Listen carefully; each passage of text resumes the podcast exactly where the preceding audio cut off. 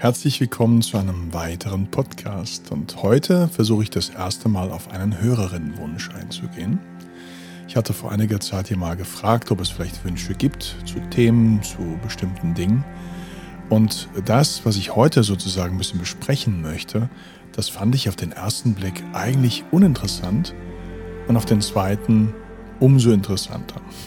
Und zwar möchte ich mich heute der Frage zuwenden, wo kommen denn diese dynamischen Yoga-Stile letzten Endes eigentlich her? Warum sind die vielleicht zum Teil so, wie sie sind? Wo hat das denn so ein bisschen seinen Ursprung genommen? Und wenn dich das auch interessiert, dann bleib jetzt gerne dran. Ja, vielleicht eins vorweg, äh, warum ich mich sozusagen dazu berufen fühle, darüber zu sprechen. Ich habe den großen Vorteil, ich habe Ende der 90er Jahre ja begonnen, äh, Yoga zu unterrichten und habe 2003 äh, mein erstes Studio in Frankfurt eröffnet. Damals war das das Balance Yoga, das gibt es auch immer noch. Und ähm, ich gehöre so zu der Riege Lehrer, die einfach so früh in diesen Markt sozusagen gekommen sind, dass sie so ein bisschen A, die Entstehung und äh, die Veränderung im Markt in den USA und dann auch hier in Deutschland mitbekommen haben und was den Markt hier in Deutschland selbst anbelangt, auch einfach mitprägen konnten.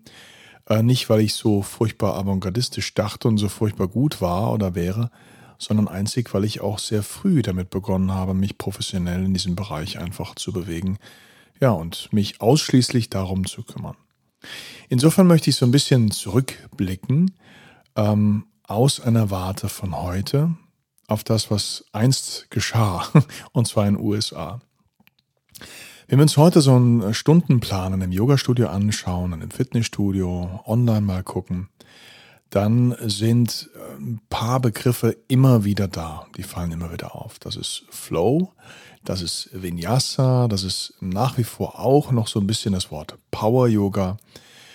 Ähm, du hast bestimmt schon oder kennst äh, Ashtanga Yoga oder noch Jivamukti Yoga und all die verschiedenen Möglichkeiten, die es jetzt so gibt, die letzten Endes aber alle mit diesen Stilen mehr oder minder verbandelt sind. Also zumindest, wenn wir uns das dynamische Yoga anschauen. Wenn wir auf die traditionell ruhigere äh, Schiene mal schauen, mittlerweile gibt es das Yin-Yoga in den meisten Stundenplänen und äh, dann häufig das Wort Hatha Yoga. Und wenn ich mir das Wort Hatha Yoga anschaue, beziehungsweise angucke, was dahinter steckt, so im deutschsprachigen Bereich, dann geht das meist auf zwei Linien zurück, nämlich entweder Iyengar oder Shivananda. Also wenn ich mir so anschaue, was halt hier unterwegs ist, dann glaube ich, dass das, was ich gerade genannt habe, weitestgehend so die hauptsächliche äh, Yoga-Landschaft so ein bisschen abbildet. Das Kundalini-Yoga lasse ich mal außen vor, hat eine bisschen andere Historie. So, wenn wir uns anschauen, wie das äh, früher war, also früher, jetzt müssen wir mal so in die 60er Jahre gehen, da gab es mich ja noch nicht, ähm, aber in den 60er Jahren kamen so, ja, mit, mit der Hippie-Bewegung eigentlich zwei Dinge. Ähm, die Menschen, die aus dem Westen in den Osten reisten, um neue philosophische Erkenntnisse ähm, so zu antizipieren, um, ich möchte mal sagen, diesen neuen Lifestyle auszuprobieren und auch ja, diese ganze äh, indische Philosophie in sich aufzunehmen, die ähm, gingen entweder zu dem, was wir heute Hatha-Yoga-Lehrer nennen würden. Viele waren bei Swami Shivananda oder später sein Meister oder Hauptschüler Swami Vishnu Devananda äh, und entspringen deshalb der Shivananda-Tradition. Oder sie waren bei äh, BKS Iyengar oder einem seiner Lehrer oder Lehrerinnen auch. Ähm, also diese beiden Traditionen sind so die aus den ruhigeren Gefilden des Yoga, also dem Hatha-Yoga, die so ein bisschen den Weg hier in den Westen fanden, bereits in den 60er Jahren. Da gab es so Pioniere wie André van Lisbeth zum Beispiel, die so die ersten Bücher auch äh, schrieben. Damals im Niederländischen, wurde dann ins Englische übersetzt, dann ins Deutsche. Deshalb sind die ganzen Bücher von damals meist entweder aus dem Englischsprachigen oder aus dem Niederländischen oder zum Teil Französischen gekommen, weil auch ganz viele Belgier in Indien waren damals. Ähm, was die dynamische Seite anbelangt, gingen Leute auch in den späten 60ern, Mitte der 70er Jahre zu einem der bekanntesten mm, letzten Gurus in Indien, nämlich Srika Patabi Joyce. Patabi Joyce in Mysore im Staat Karnataka in Südindien. Ähm, der hatte wiederum mit seinem Lehrer Krishnamacharya, so der letzte große, wirklich, äh, wie soll man sagen, Guru, der große Lehrer Indiens, ähm, der hatte von seinem Lehrer ähm, ein System erlernt, was damals noch gar kein System war, äh, beruhend auf der sogenannten Yoga Kurunta. Ob es diese Schrift jemals gab oder nicht, weiß keiner. Aber der hatte sozusagen von seinem Lehrer Krishnamacharya all das Wissen, was er über Yoga hatte, bekommen. Ich kürze es mal so ab. Als Krishnamacharya dann äh, aus Mysore wegging nach Nordindien, um sich seinen äh, Studien zuzuwenden und zu lehren, ähm, übernahm Patabi Joyce ähm, eigentlich eine Schule, die damals sehr klein war, eine Schala, äh, die lange, lange Zeit immer Soldaten am, am Hofe des Maharajas von Mysore sozusagen in, in Körperkunde ausgebildet hatte oder in Körpertüchtigung regelrecht gedrillt hatte. Und nebenher ähm, unterrichtete er aber Asana, am, äh, an seiner damaligen Schala. Die hatte damals noch gar keinen Namen, soweit mir bekannt ist. Und ähm, in diese Schala kamen irgendwann dann Ende der 60er und Mitte, Anfang der 70er die äh, vorrangig Amerikaner, die dann diesen besonderen Stil, nämlich das Ashtanga Vinyasa Yoga praktizieren wollten. Patabi Joyce war bekannt für ähm, eine sehr, sehr, wie soll man sagen, fordernde Form, Yoga äh, zu lehren. Und diese Form ist eigentlich der totale Grundstock, die Grundlage für das, was wir heute in allen dynamischen Yoga-Formen machen. Die erste dynamische Yoga-Form, die wirklich in den Westen kam, war das Ashtanga Vinyasa Yoga. Das dauerte aber noch ein bisschen. Ähm, Patabi Joyce hatte anfangs, hat ganz, ganz lange Zeit ähm, unentgeltlich unterrichtet und irgendwann kam immer mehr Westler und es kam eine ganze Schwemme von Westlern nach Mysore, sodass er eine neue Schala bauen musste. Also er musste wirklich eine neue Yogaschala bauen, die größer war. Und das nannte er damals das Ashtanga Yoga Research Institute. Ja, da kommt das her. Vielleicht eins zum Wort Ashtanga Yoga. Ashtanga Yoga bezieht sich ja eigentlich auf die Lehren Patanjalis, auf das Yoga Sutra. Und wenn wir uns, ähm, wenn wir das jetzt so rein geschichtlich, äh, philosophisch mal nehmen, müssten wir eigentlich unter Ashtanga Yoga die acht Stufen Patanjalis verstehen. Die meisten aber verstehen darunter ein dynamisches Yoga-Konzept, was eigentlich Ashtanga Vinyasa Yoga heißt. Und das Wort Vinyasa kann man übersetzen als besonders platziert, so wird es häufig äh, übersetzt aber man kann auch darin das Wort wie besonders und auch das Wort Jnana Wissen, also mit Cleverness gemacht sozusagen finden. Patabi war damals der Meinung, er hätte sozusagen die acht Stufen des Yoga auf die Yogamatte, auf den Yogateppich damals gebracht. Deshalb hat er das Ashtanga Vinyasa Yoga genannt.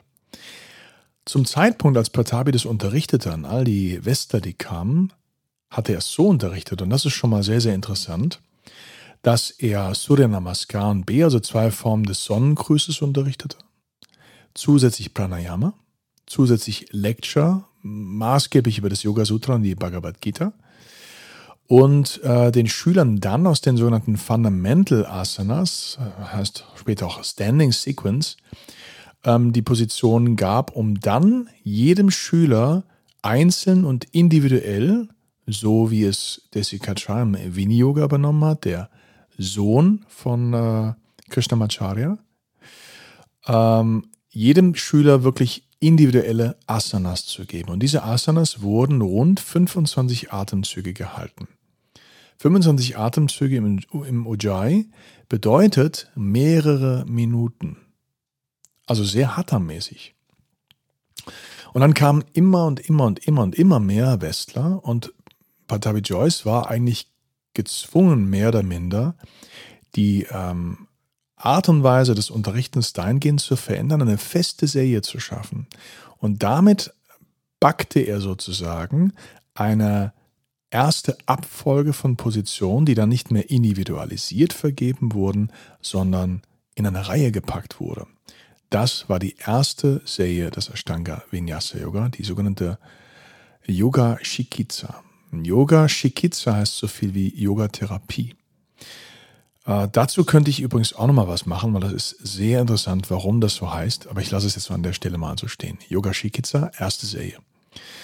Ja, nachdem irgendwann ähm, seine Schüler die erste Serie sozusagen intus hatten und konnten, formte er die zweite und dann später die dritte. Die Nadi Shodana, also genau wie das Pranayama, die Nadis Reinigung, die zweite Serie, Second Series, und die dritte Serie, die Stira Bhaga.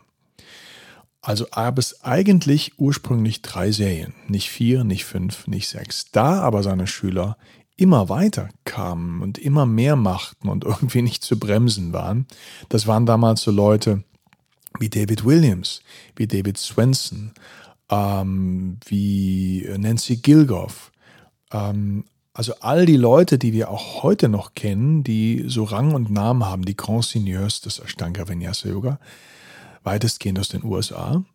Ähm, einer der Schüler, der dann ein bisschen später kam, auch mein Lehrer, also mein äh, langjähriger, nicht andersrum, Lehrer John Scott, der aus Neuseeland kam.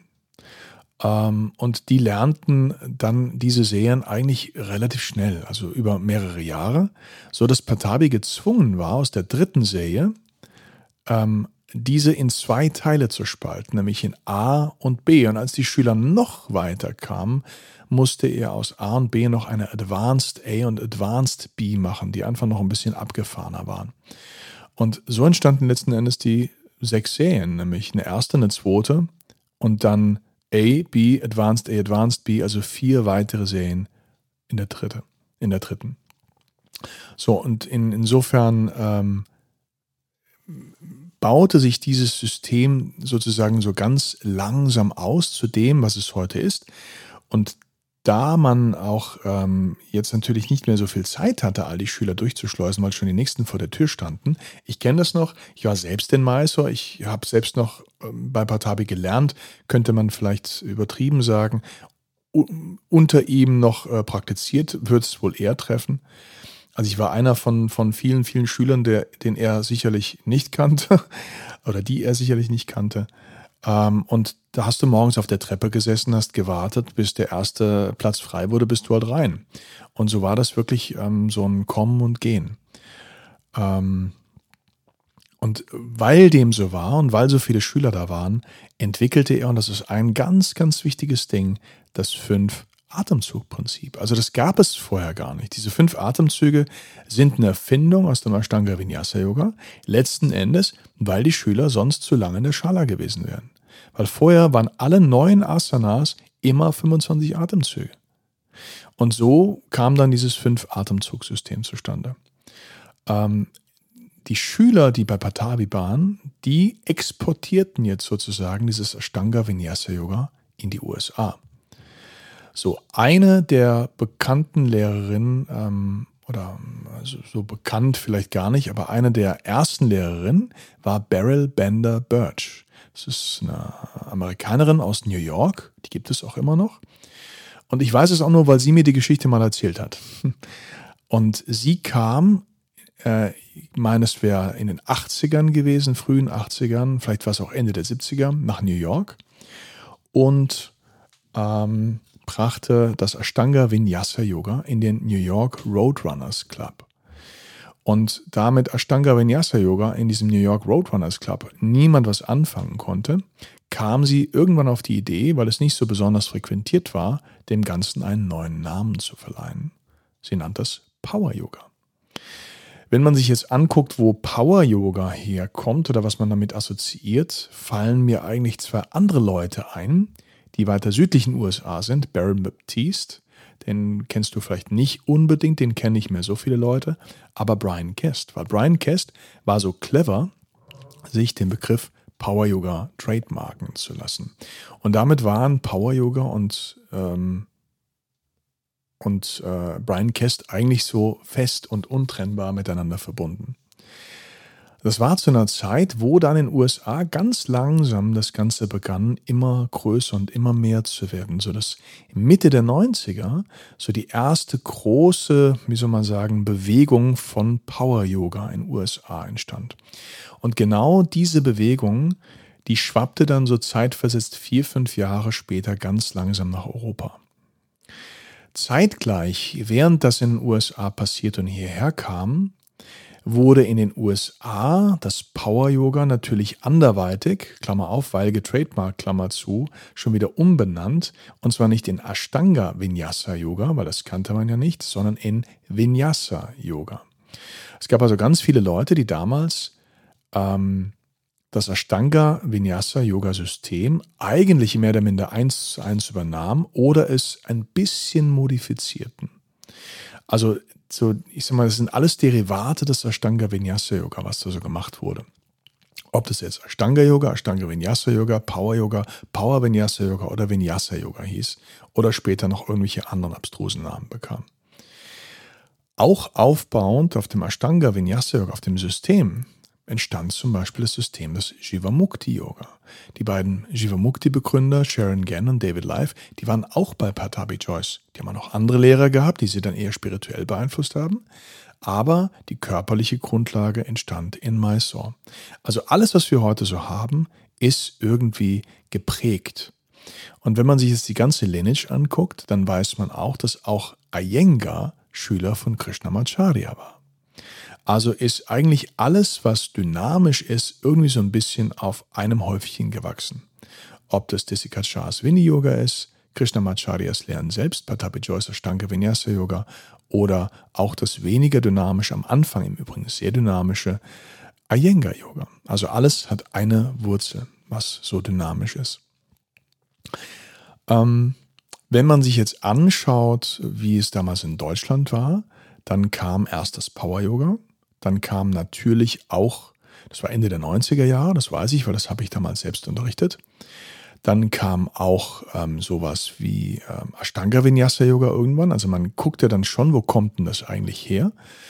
Deshalb würde ich sagen, so Mitte der 2000er bis vielleicht 2010, 2011 war das Ashtanga hier ein gut florierendes Yoga-System, was dann irgendwann, was halt immer das Gleiche war, vielleicht für deutsche Gemüter nicht so interessant blieb. Ähm, das Vivamukti war sehr erfolgreich, weil A, Musik, B, ähm, Community und C, ähm, einfach so ein, so ein Lifestyle, Veganismus, das traf so eine Ader, was zu verändern. Ähm, und letzten Endes hatten wir dann irgendwann zwei Dinge in den Studios. Wir hatten diese dynamischen Stile, die dann Power oder Vinyasa oder wie auch immer hießen. Und wir hatten natürlich, um die Leute, die jetzt eher so mit dem traditionellen Hatha-Yoga verbunden waren, auch in die Studios zu bekommen oder denen etwas anzubieten, hatten wir entweder Iyengar-Yoga oder Shivananda-Yoga. Und das nannten wir damals einfach nur Hatha-Yoga. Und was irgendwann fehlte, das weiß ich noch, was uns selbst früher so ging, war das Bindeglied zwischen Hatha-Yoga, was eher ruhig ist, und dem Dynamischen. Und ich weiß noch, es war eine der Ideen, die im Raum standen. Ich glaube, wir sind damit alle zeitgleich in den Markt gegangen. Ich weiß, dass wir damals nicht irgendwo geguckt haben, wie es die anderen äh, nannten, aber das lag irgendwie auf der Hand. Wir haben es dann harter Flow genannt. Weil es gab in äh, England zum Beispiel das Flow Yoga, es gab das Tri Yoga und das Flow Yoga. Das waren alles so etwas weichere Varianten des Vinyasa. Und wir haben dann zum Beispiel in Frankfurt entschieden, zwischen Hatha und Vinyasa machen wir Hatha Flow oder nur Flow. Ähm, und so entstanden eigentlich so ein bisschen auf dem Reißbrett diese verschiedenen Arten. Wenn man den aber mal allen unter die Haube schaut, dann liegt überall die gleiche Grunddenke drunter. Deshalb sind auch sehr ähnliche Ausrichtungsprinzipien drunter, sehr ähnliche Sonnengröße. Und ich glaube jetzt rein persönlich, dass erst mit der Geburtsstunde dieser Hatha Flow Stunden und mit diesem kompletten Überangebot von Yoga, mit dem Eindringen des Yoga so in den normalen Lifestyle, dem salonfähig werden von Yoga für auch so, ich möchte mal sagen, den Coolen ne, ähm, unter uns oder die Coole, ähm, dass in dem Moment erst begann, auch so eine eigene Entwicklung stattzufinden. Und wenn ich mir jetzt mittlerweile anschaue, was da alles eingeflossen ist ins Yoga, wir haben wieder die Wir haben mittlerweile Shivananda-Ideen verbunden. Wir haben Kundalini-Yoga verbunden. Wir haben Ansätze aus äh, der reinen Meditation, dem Pranayama oder sogar mittlerweile dem Coaching verbunden. Ähm, ich habe lange Zeit buddhistische Achtsamkeitslehre in meinen Unterricht äh, versucht einzubinden. Und ich glaube, das ist jetzt alles in den letzten vielleicht fünf, sechs, sieben Jahren so zusammengemerged und zusammengewachsen, dass man vielleicht das erste Mal von so einem integralen dynamischen Yoga sprechen kann. Also ich glaube, dieses dynamische Yoga ist es langsam so ein bisschen den Kinderschuhen und der rein Physis oder äh, dem rein physischen körperlichen Anspruch so ein bisschen entwachsen und ist jetzt wirklich erwachsen geworden zu einem Yoga, was eigentlich alles beinhaltet. Selbst jingige Anteile, selbst Meditation, selbst das bewusste Verwenden von bestimmten Atemmustern. Insofern was auch immer du praktizierst, du kannst dich mal, wenn du Lust hast, mit diesen Urvätern mal äh, vielleicht einfach ähm, Google-technisch auseinandersetzen. Google mal Patapi Joyce, Google mal Ashtanga Vinyasa Yoga, ähm, Google mal Shivananda Yoga, Google mal äh, ähm, Iyengar, Jivamukti, was auch immer. Du wirst merken, wenn du ein bisschen reinschaust, wer bei wem gelernt hat, die haben alle was miteinander zu tun. Irgendwie bleibt es dann, und das ist vielleicht eine schöne abschließende Erkenntnis, es bleibt eine große Gemeinschaft. Das, was im Yoga so wichtig ist, eine Kula, eine Sangha. Hm? Und das ist vielleicht sogar das, äh, das Stichwort, nicht das Sprichwort, das Stichwort zu einem der nächsten Podcasts. Ich würde mich nämlich gern mal mit dem Thema unter anderem Sangha, nämlich den buddhistischen ähm, sogenannten äh, drei Kostbarkeiten oder Juwelen äh, beschäftigen, wo nämlich genau diese Kula, dieser Rückhalt in der Gemeinschaft eine ganz große Rolle spielt. Aber das soll Thema von einem anderen Podcast sein. Ich hoffe, es hat ein bisschen Spaß gemacht und war auch ein klein wenig informativ. Ich freue mich, wenn du beim nächsten Mal wieder zuhörst. Also, bis sehr gerne, sehr bald.